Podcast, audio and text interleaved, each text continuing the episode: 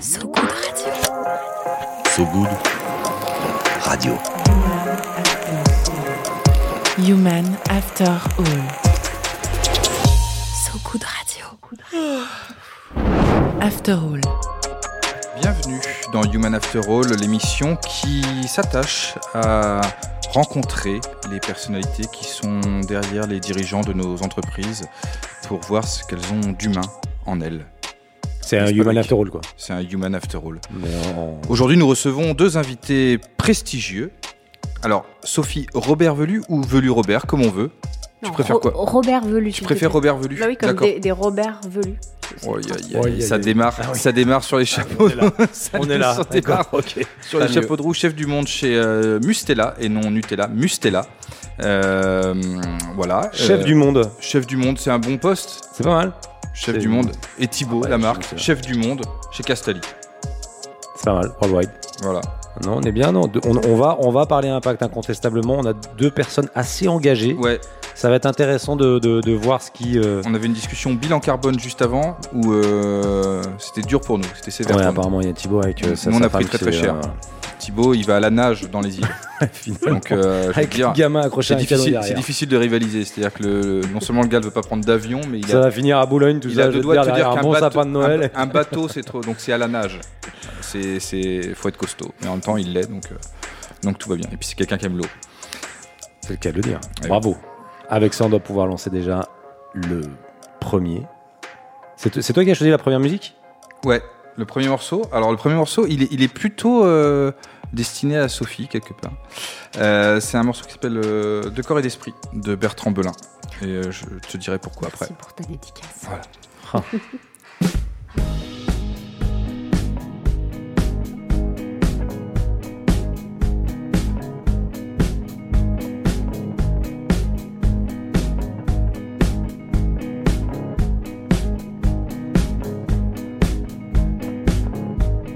point rouge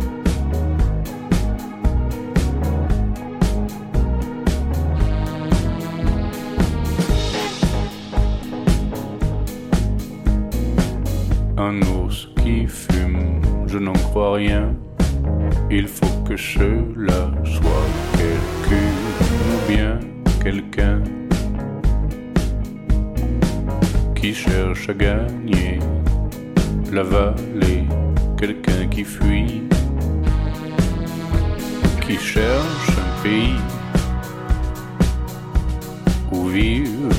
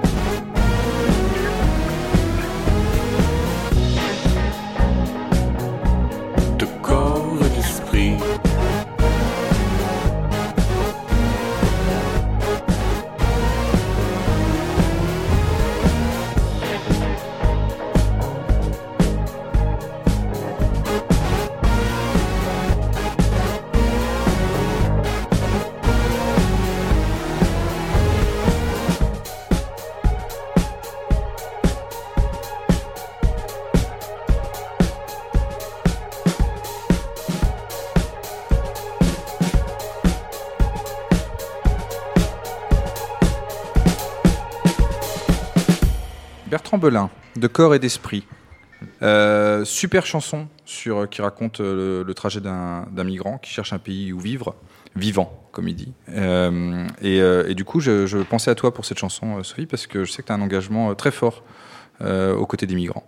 Donc, C'est peut-être ça le shift. En fait, on, débute à chaque fois l'émission en se disant à quel moment on bascule et on se dit c'est quoi le, je sais pas, euh, une chanson, un engagement, euh, un livre, euh, une émission, euh, quoi que ce soit, ou, euh, euh, et qui fait qu'à un moment on passe de l'autre côté. Est-ce que parce qu'on on sait effectivement, euh, peut-être tu peux nous parler rapidement de cet engagement sur la partie euh, des migrants, mais euh, Ouais, ouais. Le, est-ce que c'est ça le, le- le point de bascule? Le point de bascule, euh, il y, a- il y a plein de points de bascule dans une Mhm. vie, en fait. Donc, euh, moi, j'ai un point de bascule, euh, de passage à l'acte, en tout cas, euh, effectivement, qui est assez récent et, et qui est lié, euh, d'ailleurs, à une une de Society. Euh, qui était une, une, je sais plus, c'était en 2015 ou 2016, euh, qui disait ici, on voyait une photo de la Méditerranée avec ici, un homme meurt chaque, je sais plus, c'était secondes, minutes. euh, et, effectivement, avec mon mari, on a, on a un peu fait un petit chifoumi pour savoir qui irait à une réunion d'information de l'association Singa, et qui est une association dans laquelle on s'est engagés tous les deux finalement, mais lui finit par y travailler aujourd'hui.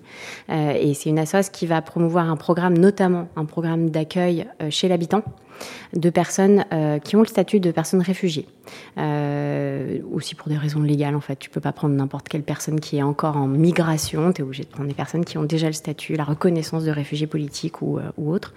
Et ça fait 4 ans ouais, qu'on accueille des personnes chez nous pour des longs temps, des, temps entre 7 et 9 mois, 12 mois. Juste pour, euh, parce que je l'ai personnellement moi fait. Comment est-ce qu'on, euh, juste pour peut-être dire aux gens qui nous écoutent, on fait, on fait quoi? On, on va sur, si on veut le On faire. va en sur fait? j'accueille.fr. Ouais. Sans apostrophe, sans rien. T'écris j'accueille ou sinon vous cherchez j'accueille Singa, S-I-N-G-A et vous allez trouver. Il y a des réunions d'information tous les jours en ce moment parce qu'il y a il y a, Et il y a heureusement- un sujet encore plus important Ouais. que d'habitude. Mais euh, heureusement, il y a aussi une super mobilisation, c'est-à-dire qu'on reçoit beaucoup de familles aujourd'hui qui nous disent je veux accueillir notamment des personnes afghanes, mais, mais au moins ça permet de faire avancer le sujet et, et, euh, plus vous laisserez, plus vous en serez euh, convaincus. C'est un moment d'enrichissement incroyable pour toute la famille et c'est pas juste vous qui donnez en Mm. fait. Ça inverse complètement la relation et, voilà, on se, on se retrouve plus, plus fort, plus riche de, de ces relations-là. Et donc, est-ce que c'est ça ton point de bascule? Tu dis qu'il y en avait plusieurs, parce que parce que c'était il y a donc 4-5 ans. euh, Quelques années, ouais. Quelques années. C'était, c'est vraiment là, ou est-ce que c'est dans au départ dans Moi, ton tu sais, je suis,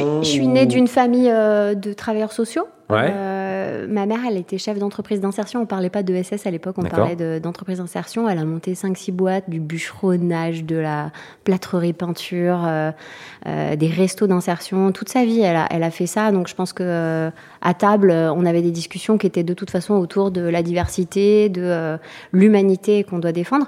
Et mon père travaillait sur tout ce qui était insertion professionnelle. Il a dirigé plein de, de boîtes, enfin de- d'associations qui, qui promouvaient la- l'associ- la- hum, l'insertion professionnelle des personnes handicapées.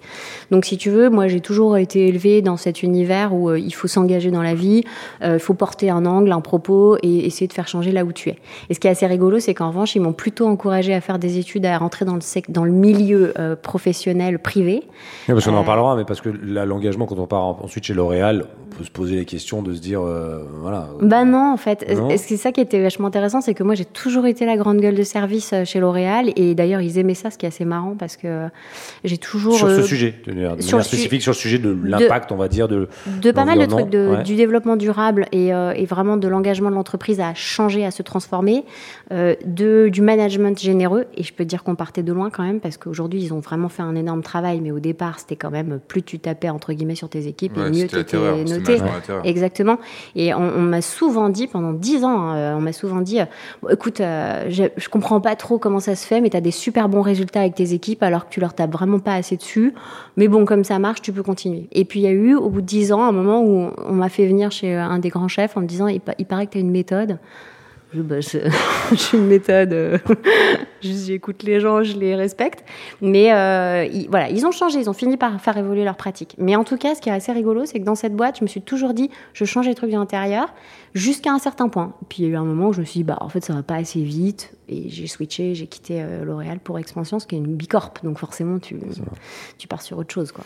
Thi- Thibaut, toi, c'est c'est à quel moment on... Est-ce que c'est au moment où on lance une boîte sur le sujet de l'impact On se dit à un moment, en fait, euh, c'est là qui, que, que, que tu- ton point de bascule il se fait Ou est-ce que c'est euh, pareil euh, Je pense que c'est un chemin.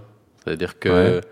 depuis que je suis tout petit, j'ai toujours été euh, très proche de, de l'eau, de la nature. Enfin, j'ai de la famille en Bretagne. J'ai passé mes vacances à faire de l'optimiste, à aller euh, pêcher des crevettes euh, à Brest. à Brest. Ah ouais. plus plus tu breton vois, encore. c'était c'était le- vraiment le Finistère un peu dur. Ouais.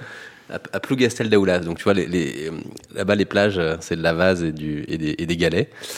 Euh, donc, et c'est un chemin parce que finalement, euh, c'est des étapes. Ça veut dire que bah, tu te sens proche de la nature et puis euh, tu fais des rencontres, tu lis des livres. Tu, parlais tout à l'heure d'une une de euh, de Sceaux, mais euh, moi euh, j'ai un quatrième de couve de Libé. Euh, alors à l'époque je travaillais chez Veolia et, euh, et je vois un portrait de Tristan Lecomte en quatrième de couverture. Donc Tristan Lecomte, euh, fondateur de, de Alter Eco et de Pure Projet.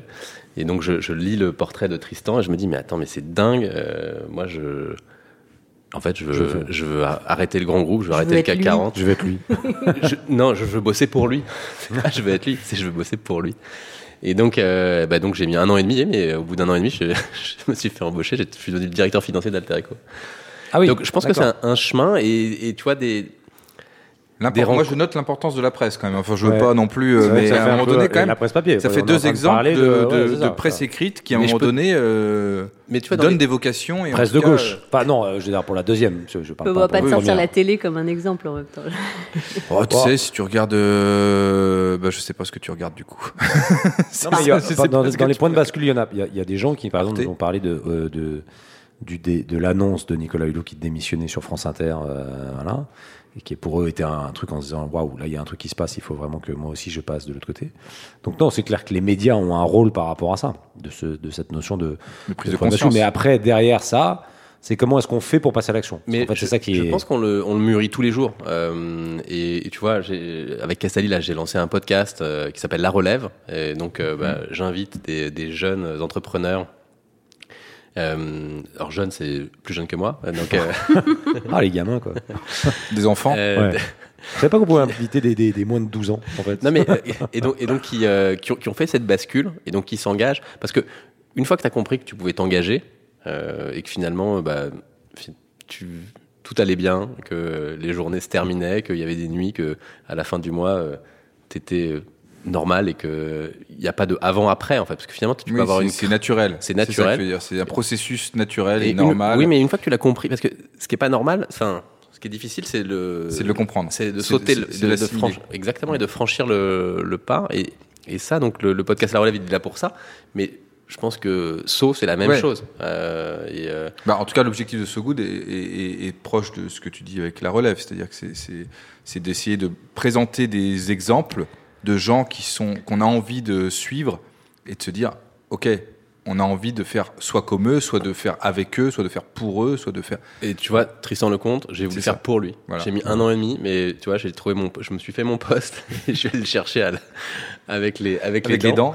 Mais euh, mais je l'ai chopé le poste. Et, et je pense que c'est aujourd'hui, on a besoin de donc tu l'as d'avoir fait cette comment génération. Juste pour aller au bout du truc, c'est quoi Tu l'as appelé, tu l'as harcelé, tu l'as. C'est quoi le Bah donc, alors à l'époque, donc je faisais de l'audit interne chez Veolia Environnement, donc je, je m'occupais de toutes les donne envie, post-acquisitions chez Veolia. Euh, donc je passais ma 15 jours par mois dans l'avion à aller contrôler les, euh, les acquisitions du groupe. Et, euh, et donc je faisais un Paris-Chicago. Euh, donc je chope mon Libé dans le taxi euh, à Charles de Gaulle. Je vois le portrait, je lis le portrait de Tristan. Et puis je monte dans l'avion, donc et là je mets, bah, il y a 6 heures d'avion, Mmh. Donc je mets 6 heures à écrire un email que je l'avais chiadé de, de folie. Je lui envoie et jamais de réponse. jamais de réponse. Rien. Euh, rien. 6 heures de taf pour rien. 6 heures de taf pour rien. euh, et du un coup, bon film dans l'avion, je vais te dire. du coup, j'ai lu, euh, bah, il avait écrit deux ou trois bouquins, j'ai lu tous ses bouquins, et puis surtout après, je suis allé dans des conférences, euh, et puis après, je l'ai plus lâché. Et tu l'as chopé à la fin d'une conférence. Exactement. tu Ah ouais écoute, écoute, Coco, je t'ai écrit, il y a 3 ans, je t'ai écrit un mail pendant 6 heures dans un avion. euh, tu m'as pas répondu. Maintenant, C'est parce que tu l'avais écrit dans un avion. C'est ça le problème. Peut-être, peut-être c'était pour ça. Si t'as commencé comme ça. Bonjour, je suis dans l'avion entre Chicago et Paris. Bon, il dit ok, ça, ça dégage. il avait qu'à y aller à pied, en trottinette. Ok. euh, Donc toi, c'est ce, ce, c'est ce portrait qui te, qui te fait. euh, non, qui te fait parce que j'étais déjà, enfin, j'ai fait un mémoire de fin d'études sur l'accès à l'eau dans les pays en voie de développement. euh, Donc t'étais déjà, t'étais j'ai- déjà dans le. J'ai profité de ce mémoire pour aller me faire embaucher par le plus gros producteur d'eau potable du monde, Veolia. Euh, Mmh. Donc j'a- j'avais cet engagement en moi, mais cet enga- c'est- l'engagement c'est quelque chose que tu construis. finalement tous les jours. Ouais. Et aujourd'hui, je pense que j'ai un engagement qui est plus abouti que. mais Il n'est pas du tout parfait, mais j'ai un engagement qui est beaucoup plus abouti que celui que j'avais il y a, il y a 10 Bien ans. sûr. Enfin, Bien sûr, et heureusement. Et tu, et, tu- et tu, tu as déjà un peu euh, conscience du chemin, soit qui reste à parcourir. Enfin, est-ce que, est-ce que tu vois le, le- la suite? Est-ce que tu es déjà dans le euh, bon, là, ça va être développé euh, encore, encore euh, j'imagine. Mais est-ce que, est-ce que tu, euh, tu voyais déjà le Castelli quand tu étais chez, euh, chez euh, Tristan? Bah, en tout cas, en sortant d'Alter Echo, quand j'ai imaginé Castelli, j'ai vu Castelli, le Castelli d'aujourd'hui. Euh, alors j'ai mis du temps à expliquer à tout le monde ce que ça allait être et on- je pense que pendant longtemps on m'a pas compris. Je m'exprimais sans doute pas très bien et mais le réseau entreprendre m'a recalé deux fois mon projet. euh, Et maintenant, quand tu l'expliques à quelqu'un, tu l'expliques comment?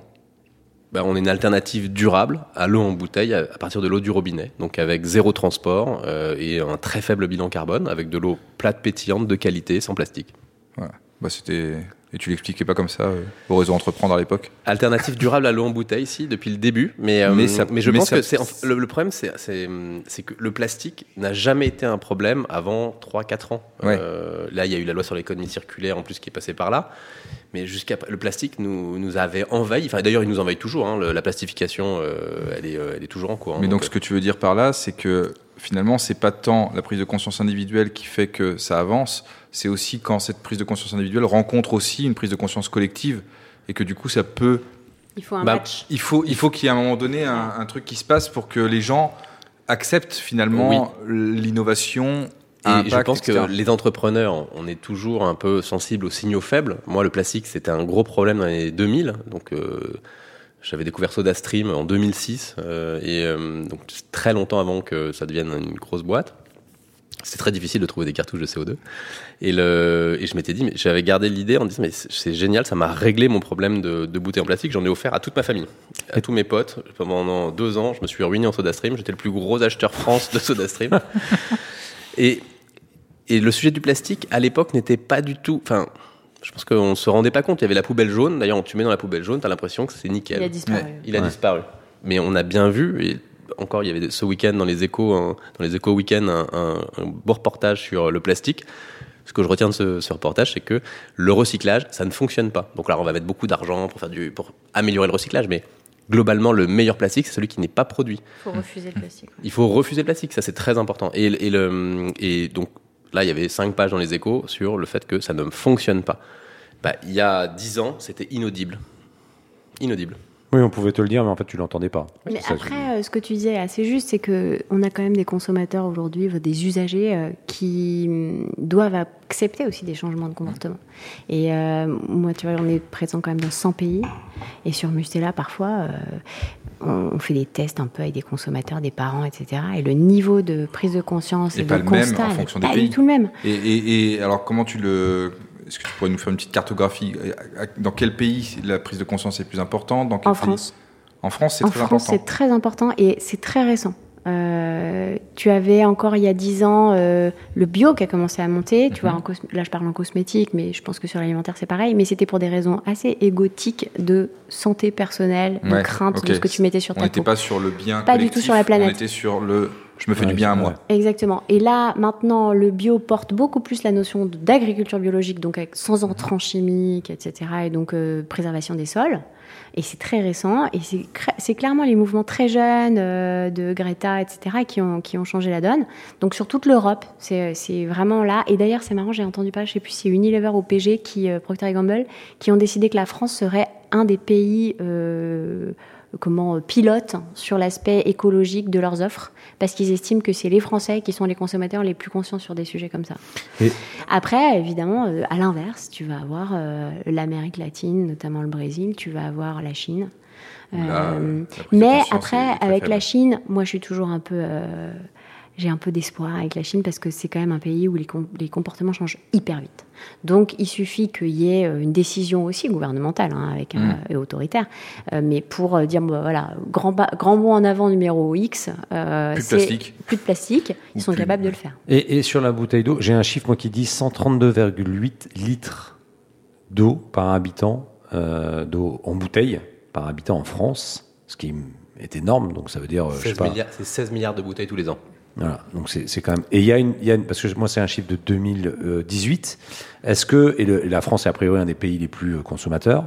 Est-ce qu'il y a une baisse là? Est-ce qu'on voit une baisse? Est-ce que c'est euh, ou, ou Le- pas le- du tout le- en fait? Le Covid a, a quand même euh, accéléré Non, Non? le Covid a, a freiné en fait parce qu'il y a eu, il y a eu euh, beaucoup de. Alors pendant un moment, euh, les fontaines étaient interdites. Enfin, faut se rappeler quand on n'avait pas de masque, pas de gel hydroalcoolique, Mmh. les fontaines étaient interdites.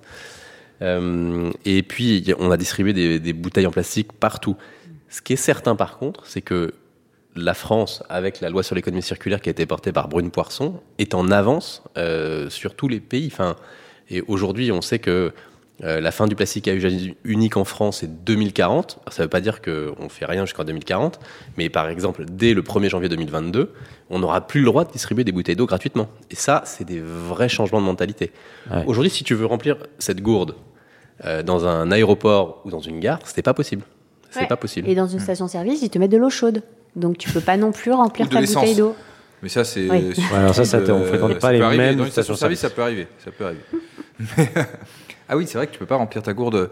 Bah, si au robinet, dans les robinets de des toilettes, quoi. Oui, mais, Mais bon. qui a envie de boire de, Ouais. de De l'eau qui- vient des euh, toilettes? Alors ouais. que c'est très facile d'avoir une, une belle fontaine euh, qui peut être rafraîchie, d'ailleurs plate ou pétillante, mais Ouais. sans même rentrer dans ce type de, de niveau, enfin d'offre, juste avoir de l'eau de qualité accessible n'importe où, c'est quand même quelque chose de basique. Il y a deux choses. Hein. On a besoin de- pour vivre de l'air et de l'eau. Mais tu vois, là, j'étais à Londres euh, là, avant-hier, enfin hier et avant-hier. Et, euh, et dans Camden, par exemple, tu as à un moment donné, à côté d'un petit terrain de sport, tu as une, fontaine et tu peux prendre de l'eau. Et alors, je sais pas tous les combien il, il, la recharge, mais en tout cas, moi, quand j'y étais, j'ai pu boire de l'eau à cette fontaine. Et c'était étonnant parce que c'était dans la rue. À Paris, il y a 1200 points de- d'eau potable. Seulement, il y en a 1100 qui sont derrière les toilettes JC Deco. De la même manière que dans les aéroports, qui a envie d'aller remplir une gourde Bah, surtout- derrière, les, derrière les toilettes JC Deco Surtout. euh, Personne. Non. Donc Haute Paris a fait un gros boulot et, et- et on a participé à notre petit niveau. euh, on a une vingtaine de fontaines pétillantes dans les rues de Paris qui s'appellent euh, Haute Paris la pétillante. Et donc derrière c'est la technologie Castali euh, à grande échelle pour les pour les Parisiens ou les ou les touristes. Enfin en tout cas les gens qui passent ceux dans la qui rue. Mais ça c'est quelque chose qu'on a besoin de développer à très grande échelle euh, dans tous les endroits où il y a du monde en fait, dans tous les espaces publics. Eh ben, euh, c'était une première partie intéressante. On sentait qu'on avait des personnes un peu engagées. Au moins, on est, euh, il y, a- il y a une confirmation. Et, euh, et avant d'attaquer cette deuxième partie, euh, on a une petite virgule que euh, Sullivan, à qui on fait un petit clin d'œil.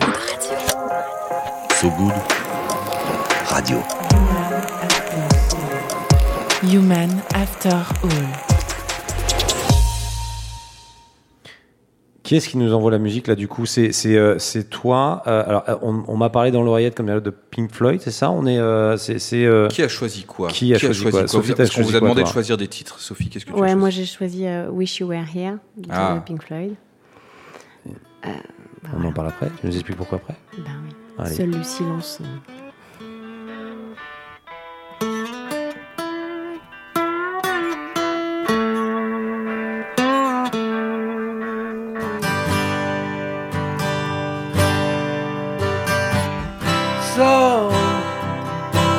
you think you can tell heaven from hell, blue skies from pain? Can you tell a green field from a cold steel rail? A smile from a veil. Do you think you can tell? They get you to train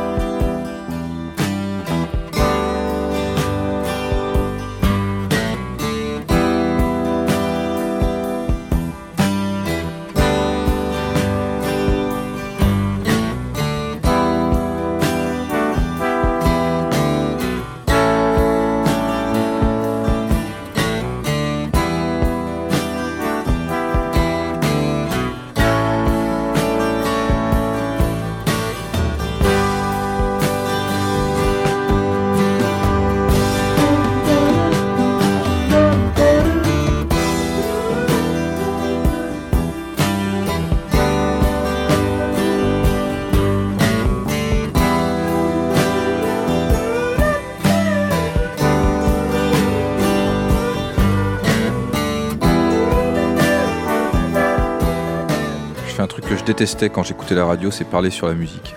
Euh, quand parce que j'enregistrais des cassettes, c'était à l'époque où il n'y avait pas Spotify, tu sais. Et donc les mecs, quand j'entendais le présentateur parler sur la chanson, je disais mais ferme ta gueule, toi. Je peux pas. Tu es en train de niquer ma cassette. Tu remettais Wish un petit bout de scotch sur le côté pour la remettre en. en- Wish You Were Here de Pink Floyd. Alors pourquoi as-tu choisi cette chanson? Euh, Explique-nous. Bon, parce que d'abord j'aime cette chanson, j'aime Pink Floyd, et c'est marrant parce que ça fait le lien aussi avec mon éducation, parce que j'ai euh, mes deux parents qui étaient euh, militants d'extrême gauche, donc euh, ils étaient très 70s à fond, et ils m'ont fait beaucoup beaucoup découvrir Jimi Hendrix, Pink Floyd, etc. Donc déjà c'est aussi mes racines et c'est aussi les racines de mon engagement. Et après, je trouve que cette chanson-là, elle est intéressante parce qu'elle parle du choix de, de ce que tu veux euh, mener euh, comme, comme vie en fait et euh, dans quel camp tu te positionnes. Et euh, si tu veux être justement euh, il dit lead role in a cage donc un voilà un dirigeant mais dans sa petite cage dorée ou bien être euh, voilà avec les, les fantassins euh, à mener la guerre et, et ça fait partie des trucs qui moi me voilà me portent aussi euh, chaque jour à me dire euh, non non tu vas pas juste euh, rester dans, petit, dans ton petit confort il faut absolument être radical et c'est marrant, on parlait de, de la c'est toi qui disais qu'il y avait une construction de l'engagement euh, petit à petit dans notre vie en vieillissant. Heureusement, vieillir, ça apporte aussi des trucs cool. Euh, et, et je, tu vois là, je sors d'un week-end de deux jours avec euh, la convention des entreprises sur le climat pour le Mhm. climat. Et euh, je pensais, en arrivant, Bicorp, ma boîte, c'est bon, on est déjà les meilleurs de la classe, on va leur donner plein de leçons. Bon, J'exagère, j'étais pas à ce point-là, mais et en Et fait, et t'as pris une petite mais j'ai pris une énorme claque. J'ai pris une énorme claque. C'est-à-dire que j'étais vraiment au fond du trou à la fin du week-end à me dire, ben, euh, va falloir que je choisisse entre être une aquaboniste, une savapétiste euh, ou, euh, ou une survivaliste. Mais globalement, je vois pas, je vois pas, tu vois, où on va aller, comment on va s'en sortir. Je, à chaque fois que je voyais mes enfants, j'avais envie de pleurer. En fait, euh, ton engagement et tes prises de conscience, elles sont, elles se superposent. C'est des couches de, que tu construis petit à petit. Mais du coup, est-ce que c'est- est-ce que c'était pas presque un peu, euh, enfin, ce, ce- quand tu t'es retrouvé face à donc, pendant ce week-end, euh, si je comprends bien, une réalité euh, quasi catastrophiste qui fait que tu te dis putain merde, finalement ce que je fais c'est une goutte d'eau sans jeu de mots Mm. euh, dans l'océan. Euh, est-ce que c'est pas contre-productif aussi ça par moment? Est-ce que c'est pas, alors- est-ce que c'est pas un truc qui, te- qui te fait, qui peut te faire baisser les bras parfois? Évidemment, sur le coup, je me suis dit ça. Et ce qui était assez cool, c'est que les organisateurs, et notamment l'Institut des futurs souhaitables, qui, euh, qui est une, une, une assoce qui justement euh, travaille sur des caravelles de gens qui ont envie de changer de vie, qui ont envie de, de changer la vie aussi et d'avoir un impact positif, avaient beaucoup travaillé leur contenu. Et dès le début, ils nous ont dit, vous allez voir, ça c'est le U. Et ils nous montrent une courbe, tu vois, en forme de U, en disant ça c'est le U par lequel vous allez passer euh, du deuil. C'est la même chose pour un deuil quand tu perds quelqu'un d'ailleurs. Et euh, bah, vous allez commencer. euh, alors vous n'êtes pas dans le déni puisque vous êtes là, etc. Mais mais quand même, vous êtes encore un peu dans Ouais. l'espoir. Et ils nous ont cité une, une phrase de Sénèque qui est géniale et qui dit je vais t'apprendre à, à ne plus espérer pour ensuite apprendre à vouloir. Et, et on est vraiment passé par ça, c'est-à-dire qu'on a, on était dans le désespoir total. Et puis deuxième journée, ils ont commencé à travailler sur le groupe, la force du collectif. Et là, tu vois, tu parlais de Tristan en disant j'a- j'avais envie de bosser pour lui. Et là, ce qui était génial, c'est qu'on avait tous envie de se soutenir les uns les autres. C'était que 150 dirigeants et et 150, euh, ils appellent ça les planètes championnes, qui en gros sont les directeurs RSE des boîtes, tu vois. Et, et ces 300 personnes, en fait, se disaient putain, c'est la merde quand même et tout, qu'est-ce qu'on va faire? Et en fait, on se soutenait les uns les autres. Et petit à petit, on a commencé à parler solutions. Mais ils disaient, vous devez d'abord passer par la phase de dépression pour ensuite vous dire, bon, bah, en fait, j'accepte. J'arrête d'espérer et je veux juste faire un changement. T'as eu la colère ou pas? Ouais, j'ai eu la colère. Le à deuil- fond. le deuil et la colère. J'ai failli appeler mes parents en disant putain de génération de boomers, vous avez quand même trop déconné et tout. Après, je me suis rappelé quand même que c'était eux qui m'avaient aussi, appris à ouais. voter vert au départ. Donc, euh, bon, euh, eux, ils étaient peut-être pas si, si euh, mal. Mais, mais euh, oui, oui, je suis passée par toutes les, pas toutes les phases de, de, de, de ce U. Et au final, même la partie remonte-pente, tu vois, elle, elle commence à peine. Mais, mais ça va être long comme processus. Mais c'est alors c'est- parfaite introduction pour la, la, deux- la deuxième partie, c'est euh, qui repose sur le fait de en quoi euh, euh, ce que vous faites dans vos entreprises aide à rendre le monde meilleur. Alors c'est peut-être plus facile quand on est chez Cassis, mais, finalement, est-ce que tu as le sentiment que vous faites avancer les choses? Qu'il y a vraiment. On parlait tout à l'heure de ce volume de, de, de consommation de bouteilles plastiques. Est-ce que c'est vraiment ça le, le- En tout cas, moi, c'est ça qui m'anime et je pense que c'est ce qui anime les équipes. Ce qui est sûr, c'est que c'est plus facile d'être impact by design. C'est-à-dire qu'on a été créé pour régler un problème que euh, d'avoir une boîte euh, existante et X ou Y et, euh, et d'essayer de régler les déviances de son business model. Ça, c'est une évidence. Donc, moi, je suis, j'ai le beaucoup de chance. Mais est-ce que tu pousses jusqu'au bout, c'est-à-dire au-delà de l'enjeu du, du plastique? Est-ce que par exemple, j'en sais rien, moi, sur le- vous, toutes, toutes tes équipes commerciales roulent en véhicule électrique Est-ce que, bah, est-ce que ça va Est-ce que c'est jusqu'au boutiste ou est-ce que euh, c'est parfois un peu trop jusque boutiste. Euh, Parce que on- les équipes commerciales sont à pied. ouais, tout simplement. en vélo mais Le mec il a une promo, et, il et a à la nage vélo quand il faut traverser les Exactement. fleuves. Parce que Alors, la France est un Ben, pays fluvial. effectivement, donc tous les Castaliens, euh, ils ont la possibilité d'avoir un vélo électrique financé par la, la société. Euh, les commerciaux, ils sont en véhicule hybride, euh, les techniciens aussi d'ailleurs. Euh, mais au-delà de ça, où est-ce qu'on va plus loin? C'est que, par exemple, l'assemblage de la partie filtration, on le fait à 500 mètres du bureau dans un ESAT, euh, où on est le premier employeur de l'ESAT. On a 16 travailleurs en situation de handicap qui assemblent 100% de la partie filtration de Castali. Parce que j'ai- entendu parler par exemple des bouteilles en plastique, enfin des bouteilles, pardon, par des, des- des bouteilles qui sont utilisées et qui sont fabriquées, des gourdes plutôt. Ouais. Ces gourdes-là qui sont a priori pas fabriquées en France, parce que vous avez lancé la, la- la- la production d'une gourde Castali finalement pour Ouais. euh, euh, le grand public, on va dire ça comme ça. Euh, et, et cette gourde-là est une des seules made in France, c'est ça C'est Ah, un bah, peu elle, est, cette. elle est fabriquée en France. euh, Est-ce qu'il elle- n'était pas le cas de beaucoup des gourdes C'est ça, il y a- il y a un débat là-dessus euh, sur le fait Mais il n'y a pas de gourdes. débat, c'est que malheureusement, euh, aujourd'hui, euh, 95% des gourdes sont euh, fabriquées en Asie. Et quand tu cherches, par exemple, sur des gourdes en inox, à, euh, à trouver des, des fabricants, je parle pas de la France, je parle de l'Europe. Parce que la France est désindustrialisée, mais si on prend l'Italie ou l'Allemagne, c'est quand même des pays où on peut, ils savent fabriquer des choses. Eh ben, il n'y a pas de fabricant de gourdes. C'est impossible. Il faut aller en Asie. Et tous les fabricants de, de machines, ben, ça fait des années que c'est la Chine qui, euh, qui achète les. euh, Mais ça, du coup, c'est toujours pareil, ça pose le coût- le- la, question du, euh, du réel coût écologique de, des choses. C'est-à-dire qu'on veut une gourde parce qu'on se dit bah, c'est mieux que d'avoir des bouteilles en plastique, mais en même temps, la gourde pour la fabriquer, eh ben, Bah, c'est pour ça qu'on a, on a fait une gourde. Elle coûte 29 euros. Elle est moins chère que la plupart des gourdes en inox. Euh, C'est un mélange de verre. euh, Elle a un bouchon en bois. Elle est protégée avec du silicone. Euh, elle est fabriquée 100% en France et le bouchon qui est en bois est fabriqué en Italie. Donc, on a une gourde qui est fabriquée en Europe, en France, et qui coûte un prix normal et qui aujourd'hui est disponible. Et, et- si on revient sur la partie de Mustela, comment est-ce qu'on fait? Parce que là, sur le plastique, on a, moi j'ai lu 145 tonnes de plastique en moins depuis 2010. Mais Ouais. il en reste combien? Parce que c'est c'est le sujet. 7, Et- 7 et- tonnes seulement. Ouais, c'est ça. Très peu, c'est très vite. Parce que est- milligrammes. Voilà, c'est ça. Parce que parce qu'on a encore. euh, Est-ce que justement, quand on revient de ce de ce congrès là, on se dit pas à un moment, waouh, c'est compliqué. là, le chemin, il est. euh, Alors, euh, Parce que oui. tu pilotes le bateau quand même. C'est pas. Oui, je pilote le bateau, euh, bien sûr. Après, heureusement, je pilote pas toute seule et euh, j'ai aussi des gens qui sont super bons euh, pour m'y aider parce que, euh, je- en fait, quand tu commences à rentrer dans une logique de transformation écologique et sociale, euh, tu ne sais pas, t'as pas le fameux bouton magique, mais c'est un truc, euh, un jour on m'a dit, c'est quoi le bouton magique que tu voudrais inventer qui t'aiderait tous les jours, tu vois, à travailler? Et moi, c'est le bouton magique de savoir quel est le meilleur choix à faire entre l'eutrophisation des milieux naturels, le taux de plastique et le septième continent, le CO2. Euh, en fait, euh, c'est tellement systémique et complet le problème qu'on a aujourd'hui sur l'effondrement, parce que je parle même plus de dérèglement climatique. L'effondrement, il va arriver, tu vois, et euh, il va arriver plus ou moins. Ce sera peut-être un effritement, peut-être un effondrement, peut-être une catastrophe, mais globalement, ça va changer, quoi. Donc, à partir du moment où ça, où ça change, il faut que tu te dises si c'est un problème très systémique, et on, on va lancer la fresque du climat pour, dans- pour tous les gens de l'entreprise, parce que je pense qu'il faut vraiment bien le comprendre, parce qu'après, on prend des décisions en permanence. Nous, on n'est pas une boîte que française, on est présent dans plein de pays.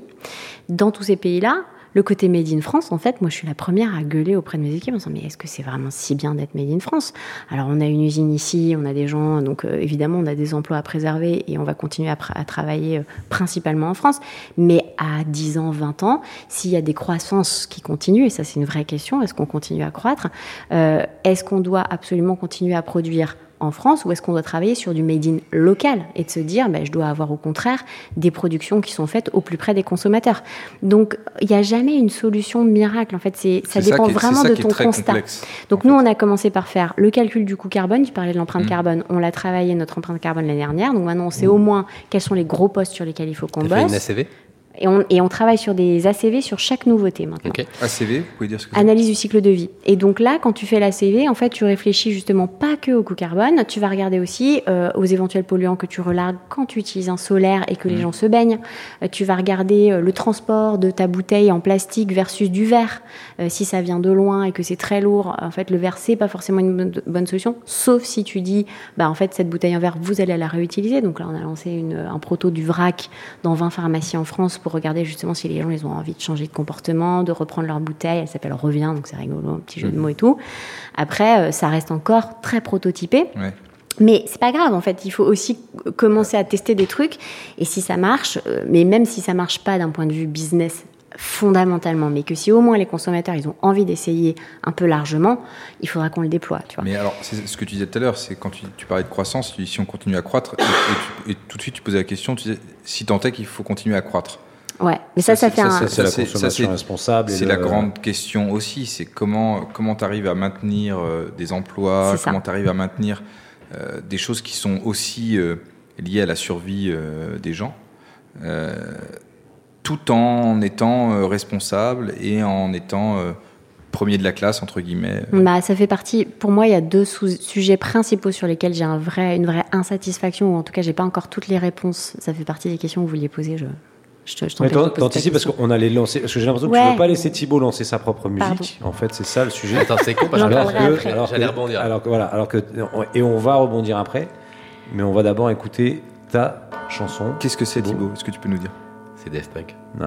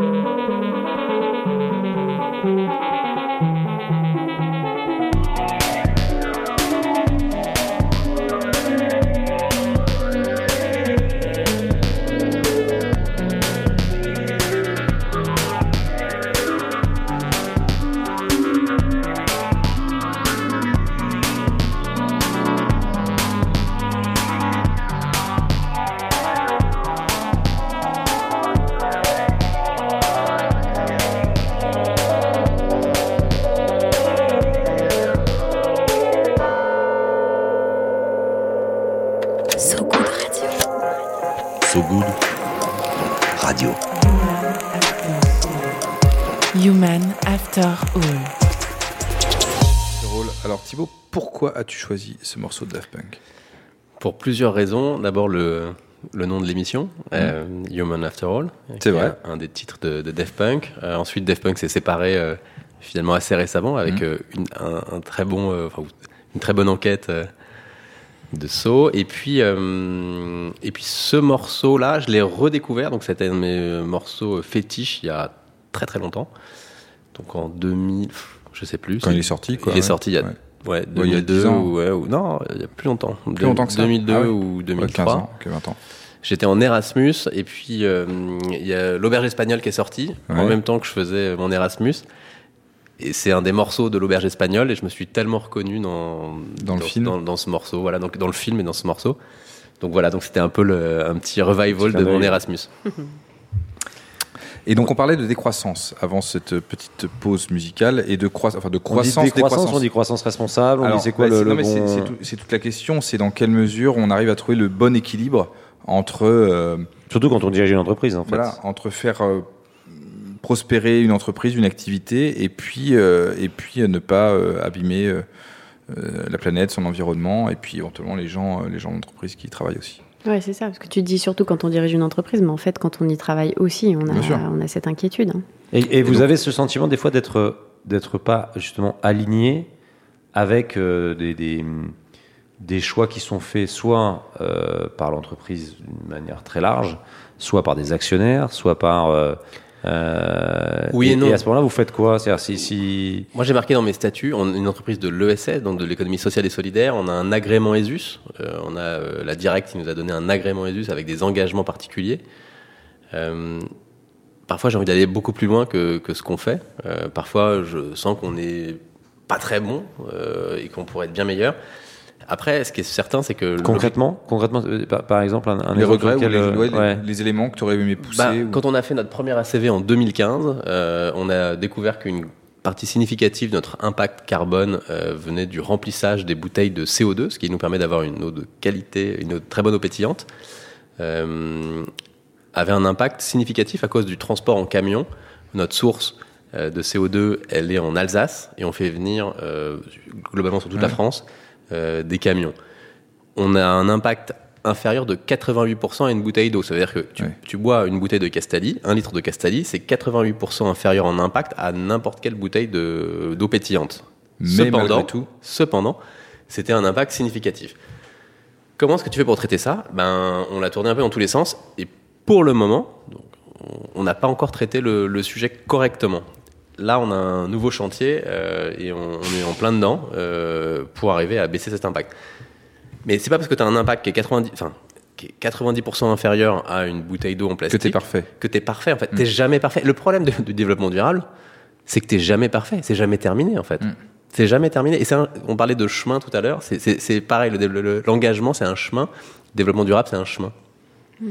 Et, et- et de ton côté, chez, chez Mustang, qui fait partie d'un groupe, euh, le groupe Expansions, Ouais, mais bon, comme je, Euh, je- je fais partie de, du. Là-dessus, je peux pas me cacher derrière mon petit doigt. hein. Euh, Quand je travaillais chez L'Oréal, il y a eu plein de fois où j'ai gueulé en disant que j'étais pas alignée, etc. Et j'ai fait entendre ma voix plus ou moins.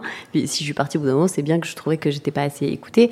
Là, euh, chez Expansions, euh, certes c'est un groupe, mais de fait, j'en ai la direction générale euh, sur une part, sur les deux tiers du chiffre d'affaires. Donc, je peux pas te dire aujourd'hui que les décisions qui sont prises, euh, elles sont, Sont pas alignées toi, avec moi. ouais. Exactement. Donc euh, moi j'assume. En revanche, bien sûr que j'aimerais être plus radicale plein de fois. Et, et, euh, en fait, la radicalité aujourd'hui, mes freins à la radicalité ne sont pas justement un chef qui me dirait euh, non, faut pas le faire, je suis pas d'accord. C'est euh, malheureusement ce fameux dilemme du prisonnier, tu vois, dont, dont on parle pas mal, qui est de dire, mais en fait là, si j'arrête complètement la croissance, euh, je, je, je boucle pas la boucle financière euh, pour euh, financer l'éventuelle innovation sur des produits.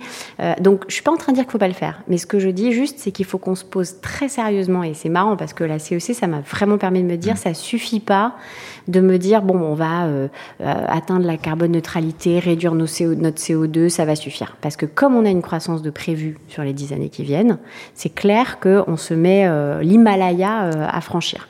Donc j'arrive j'arrive plutôt avec la conclusion de me dire il faut vraiment qu'on pose notre business model et qu'on pragmatiquement qu'on regarde où sont les sources de richesse, où sont les sources donc de valeur en fait qui nous permettent de payer les gens, éventuellement de les animer parce qu'en fait si je leur dis bah maintenant qu'on est carbone neutre, euh, vous allez rester à la même paye pendant les 20 ans où vous allez rester dans la boîte, ça va pas non plus fonctionner.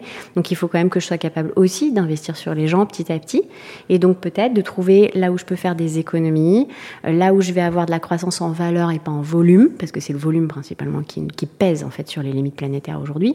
Mais ça ça demande un travail de malade. Donc quand je me sens pas alignée, c'est juste que j'ai un niveau de radicalité et d'exigence qui est encore trop pressé par rapport à ce qu'on est capable de faire. Et moi, souvent, c'est l'inverse. Ça veut dire que j'ai une équipe qui est trop radicale. Je leur dis, écoutez, euh, les gars, là, en fait, c'est pas possible. Euh, on est une entreprise, on doit gagner quand même notre vie. Sinon, à la fin de l'année, euh, bah, il y a plus 120 familles qui dépendent de Castali. Donc, euh, c'est c'est un peu un, un sujet. euh, C'est la différence entre les fameuses natives, entre guillemets, et donc qui sont effectivement nées pour, euh, je dirais, aller vers ce monde meilleur finalement, et pour amener des solutions par rapport à ça, par rapport à. Mustela, c'est quoi? C'est c'est- c'est 70 ans. 70 ans, c'est ça. Ouais. Donc, euh, Et si tu veux, quand c'est vrai, quand tu regardes euh, d'où ça part, où c'est arrivé en termes de même de, de certification RSE, etc. Ils ont fait un boulot de dingue. Et franchement, on peut être fier. Néanmoins, face au constat climatique aujourd'hui, c'est pas, pas suffisant. Et donc, si c'est pas suffisant, c'est pas drama enfin c'est pas aussi c'est dramatique c'est glaçant mais en même temps bah il faut pas être immobile. Il y a, un truc assez ra- marrant qui est que quand tu es sidéré face au constat climatique le mot euh, la suite de la sidération c'est le désir. Parce que le désir ça vient de se désidérer. Et du coup maintenant il faut qu'on arrive à avoir tous ensemble ce désir de changement mais qu'il faut être très pragmatiquement il faut prendre les points les uns après les autres et chercher des solutions. Et je pense qu'on peut pas le faire seul. De la même manière je peux pas dire aux parents à partir de demain, euh, vous vous démerdez, euh, vous remplissez vos bouteilles tout seul et si ça vous plaît pas, c'est comme ça. Vous utilisez plus de lingettes parce que euh, tu me demandais quels étaient les trucs sur lesquels Les j'étais pas alignée. les lingettes, les lingettes Mustela, mais comme toutes les lingettes du marché de change, hein, c'est dégueulasse une lingette. Il faut le, se le dire, tu vois. Après, vous, je, C'est pour ça je que vous mets au défi, moi, si vous avez plus. eu des enfants, de n'avoir jamais utilisé de ouais, a mais t'en as utilisé. Oui. Et quand t'avais des gamins petits, Oui. c'était pratique. Donc, je vois que tu me pointes du doigt. non, Sophie. mais, oui, j'en ai mais moi aussi, parce qu'en fait, j'a- j'arrête pas de faire des groupes quali avec des consos. On dit non, alors on a inventé la raclette à caca, euh, c'est vachement bien, tu la rinces et Non, tout. moi, je faisais trop- beaucoup avec les mains. On a, hein. on, on a essayé plein de trucs, hein. Mais les consos, ils sont là. Non, mais vous êtes mignons, mais là, en fait, c'est quand même grossement galère, quoi. Ok, je veux bien passer aux lingettes lavables. Donc là, on lance des lingettes Mhm. lavables à la maison. Mais dans le train, dans les restos, je fais comment avec. Quand je suis euh, en promenade. Ouais, je les mets dans un Tupperware et puis j'attends de rentrer à la maison. La Enfin, question, c'est comment, comment on faisait avant. Et, et c'est là où les natives. Bah, avant, les ont- femmes ne travaillaient pas et elles ne sortaient pas, je te rassure tout de suite. Donc c'est aussi La- ça, moi, c'est que je me retrouve avec des femmes euh, derrière qui me disent ah mais vous êtes mignons, mais moi maintenant j'ai une vie, euh, euh, j'emmène mon gosse partout et en fait Je crois pas que ça soit besoin de que, cette que pratique. le rôle de la femme. Mais c'est vrai que dans les, les natives, euh, on a cette chance-là de finalement changer les choses à petite échelle ou à grande échelle, mais, mais à chaque fois qu'on fait du chiffre d'affaires. Ce qui est certain, c'est que pour les natives, il faut être très ambitieux. Et au contraire, il faut vouloir beaucoup de croissance, puisqu'on vient régler un problème. Ce qui n'est pas le cas de beaucoup de, de purpose natives. Ouais. Et ce qui est un vrai sujet, et aujourd'hui, moi, j'invite et j'encourage euh, tous les purpose natives autour de moi à, à finalement avoir des grandes ambitions, à lever beaucoup d'argent, à devenir très grand pour régler les problèmes.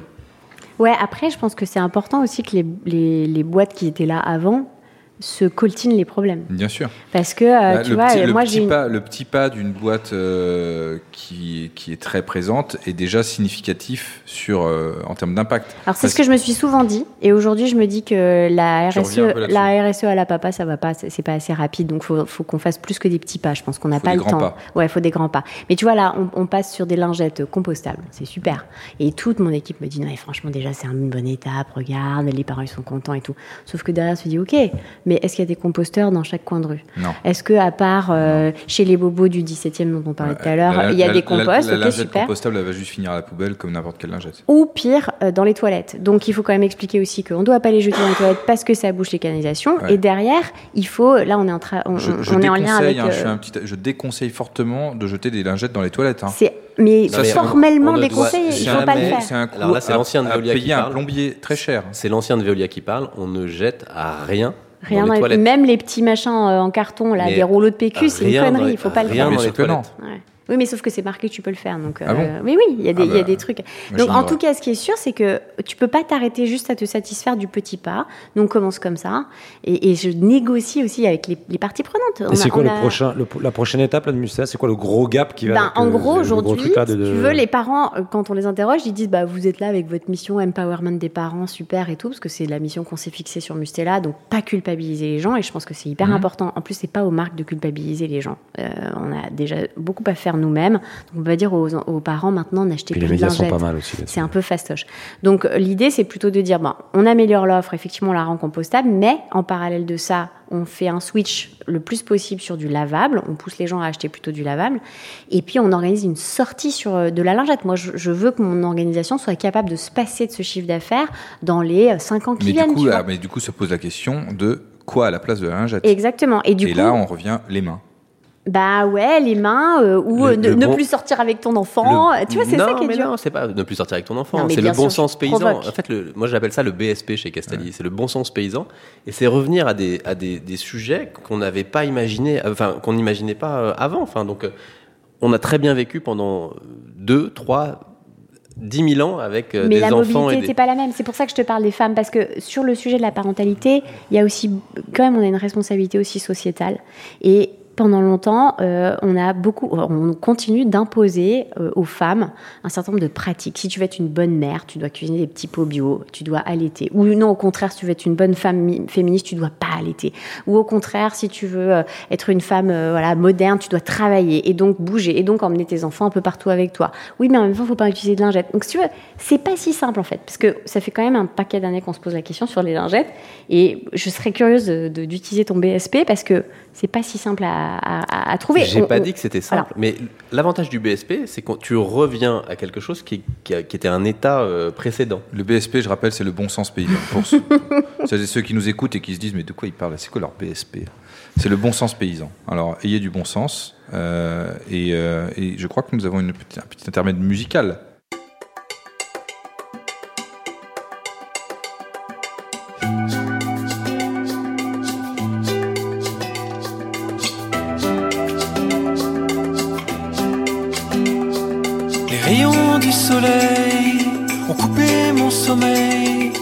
Mes yeux se réveillent en plein rêve de la veille. J'étais en train de faire la traversée lunaire. Je voulais la revoir, la vie en blanc et noir.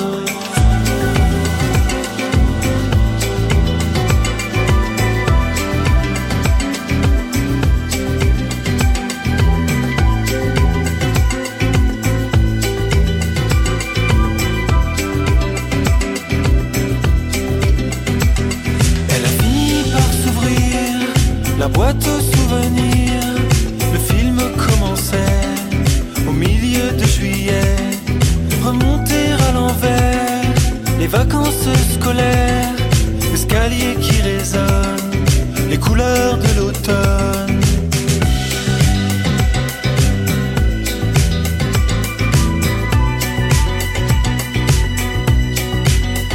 Et plus je plonge, je m'en souviens. On était mal, on était bien. On n'a pas cherché à comprendre. Du mois de janvier à décembre. Pourquoi j'y reviens sans arrêt? Je n'en sais rien. Et puis après, je disparais pour quelque temps. Dans les histoires d'avant.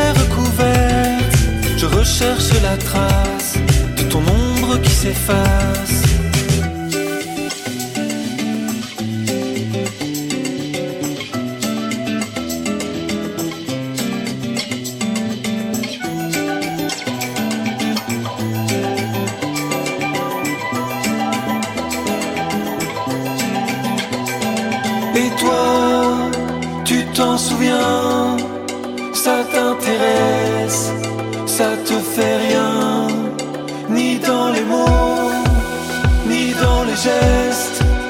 De toute façon, rien n'a changé. Ton visage allumé. Plus je plonge, je m'en souviens. On était mal, on était bien.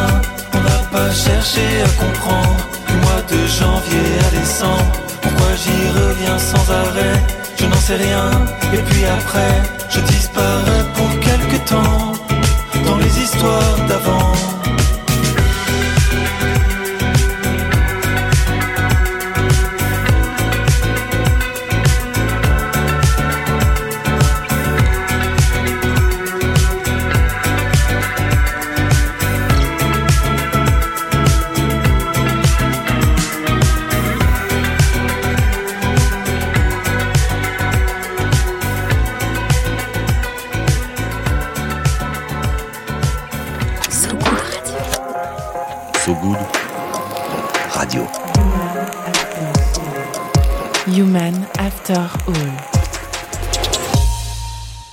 After All. Alors, Loïc, quel est ce titre que tu as choisi euh, qui sort de nulle part? Alors, je reconnais que je n'ai pas choisi ce titre, en l'occurrence. euh, on on m'a conseillé. euh, et- Un homme qui s'appelle Marius, c'est ça? un- Exactement, voilà, un homme Marius. qui va Le seul Marius que je connais, c'est Marius Trésor. Et ben voilà. Et ben écoute, ce n'est pas, ce n'est pas lui. Euh, il n'a pas joué au Girondin de Bordeaux. Et euh, voilà.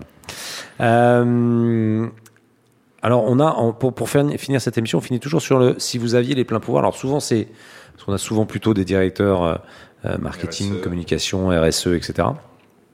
Et, euh, et donc on pose la question de si vous aviez les pleins pouvoirs. Je fais toujours ce clin d'œil à la directrice de la communication et des ressources humaines de la Société Générale qui avait fait un clin d'œil à son PDG qui était très sympa. Euh, mais là, en fait, on a les élections présidentielles qui vont arriver dans les prochains mois. Ça va devenir un sujet important. On a d'ailleurs sur ce radio, on va, probablement la rentrée lancer une émission sur ce sujet-là où on accueillera euh, les euh, candidats. Euh, si vous aviez les pleins pouvoirs, ou qu'est- qu'est-ce que vous demandez au futur président de prendre comme engagement par rapport à ça? C'est quoi, selon vous, les gros engagements qu'il faut prendre? Sophie? Alors, moi, j'ai un sujet qui me taraude, c'est que je trouve que la, on est dans une société qui est quand même pas très réconciliée. Donc, euh, on entend pas mal parler de communautés les unes contre les autres, des entreprises contre euh, la société civile, les politiques contre d'autres, etc. Tu sens que euh, y a, on n'arrive pas aujourd'hui à travailler sur une très, une belle coopération entre les différentes strates de la société française. Et la notion de, de coopération, on en parle vachement, c'est un peu le truc à la mode. Néanmoins, c'est quand même super important parce que aujourd'hui, la compétitivité et la compétition, c'est un truc, euh, bah, en, en entreprise, on est habitué à ça, bien sûr. On est en compétition contre d'autres acteurs de l'économie, c'est normal, etc. Néanmoins, sur des sujets aussi importants que l'écologie, moi, j'ai besoin qu'il y ait des réglementations et même des incitations, peut-être fiscales, financières, je ne sais pas, en termes d'emprunt, etc., à la coopération entre entreprises qui sont en compétition. Et tu vois, je vois, on a des syndicats d'entreprises de la beauté, la FEBA, etc. On se rend compte qu'on essaye petit à petit entre entreprises de se dire ah ben c'est quoi ton truc à toi, comment tu fais? Mais globalement, les gens n'ont pas du tout l'habitude en fait d'échanger. Mais ça ne doit pas être un sujet de compétitivité, l'amélioration et la transition énergétique ou, l'empreinte carbone neutre. C'est tellement vital qu'il faut absolument sortir ce- cet enjeu-là de la compétitivité de nos produits, de nos offres. Sauf qu'elle impacte forcément euh, les produits que tu fabriques et donc ta compétitivité.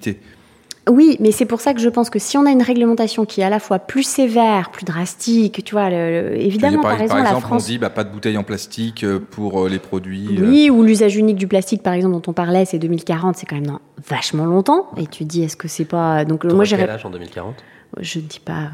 je me pose, faut que je compte, c'est dans 20 ans, euh, je- bah, j'aurai 62 ans, tu vois. Moi aussi, putain, c'est. Donc, euh, donc euh, et loin, mais hein. c'est sûr. Mais à la rigueur, je- moi, bah, je serais plus vieux, donc euh, Bon, je sais pas si. Bah si, t'as quel âge? Bah, j'ai 44. Ça va, on vous d'accord. dérange pas, non? Non, pardon. Mais, mais donc, si tu veux, il y a cette notion d'accélération de la réglementation, certes, mais aussi d'inciter les entreprises à, à travailler sur, OK, en fait, plus t'es, euh, tu peux être compétitif sur euh, ton idée, euh, ton objet, euh, ses attributs, mais pas sur l'aspect euh, carbone neutre, non polluant. C'est pas possible. On peut C'est très marrant ce que tu dis. C'est c'est comme quand euh, sur ce Good, on a, on a des entreprises pionnières et il y avait des gens qui se disaient bah, nous, on aimerait avoir une exclusivité. Et j'ai dit, mais en fait, l'exclusivité pour un monde meilleur, ça n'existe pas, en Ouais, fait. Tu peux pas, en fait, avoir. t'as- Il faut tous qu'on y aille, en fait. Il n'y a pas de choix par rapport à ça. Donc euh, moi j'ai vu la meuf de la BPI l'autre jour qui est venue nous voir pour nous dire Ah, on a des grands emprunts verts et tout. euh, Allez-y, euh, on a. Vous êtes bicorp donc du coup vous êtes en plein dedans. euh, si vous avez besoin d'argent, dites-nous. Et je lui dis mais en fait est-ce que vous avez travaillé sur des emprunts à meilleur, enfin plus plus accessibles pour les entreprises si par exemple, deux acteurs de la même chaîne, ça peut être aussi en amont, en aval, tu vois, ça peut être genre mes, mes groupements pharmaciens et nous, ça peut être les emballeurs et nous, les logisticiens, peu importe, mais travailler sur cette idée de se dire si on y va ensemble, avec euh, plusieurs entreprises qui sont censées pas trop partager leurs secrets, alors on a accès, par exemple, à des aides supplémentaires. Ça, c'est un truc, à mon avis, la coopération sur laquelle on n'a pas encore assez travaillé. Sur Donc plutôt par l'inci- par l'incitation euh, que par la sanction. En fait, je pense qu'il faut beaucoup de sanctions et d'accélération de la réglementation, mais en échange, il faut des moyens pour avancer. Parce que sinon, on n'arrive pas à trouver nos solutions si on n'a pas un peu d'aide à l'innovation et, du coup, bah, un peu plus de, manne financière euh, pour euh, trouver les, tu vois, la lingette du futur. euh. Toi, tu as trouvé la fontaine du futur.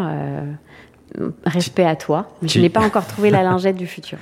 Thibaut, c'est c'est quoi, toi, le message à faire passer par rapport à ces élections qui arrivent C'est Mais les pleins le- pouvoirs, est-ce que c'est un message à faire passer ou c'est une prise de pouvoir Alors, ça serait.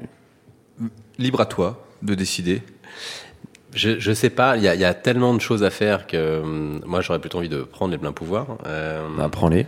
Vas-y. et, et du coup, peut-être qu'il y, a- il y a deux choses que, que je ferais. Le, la, la première, c'est que je trouve que euh, on est rentré dans un mode d'hyperconsommation euh, et on en parle souvent. Par exemple, la fringue là. euh, euh, sur le, le, le fringue à 10 balles que tu peux trouver dans les grandes enseignes qui changent 5 fois par semaine. As des, tous les jours, tu as des approvisionnements différents.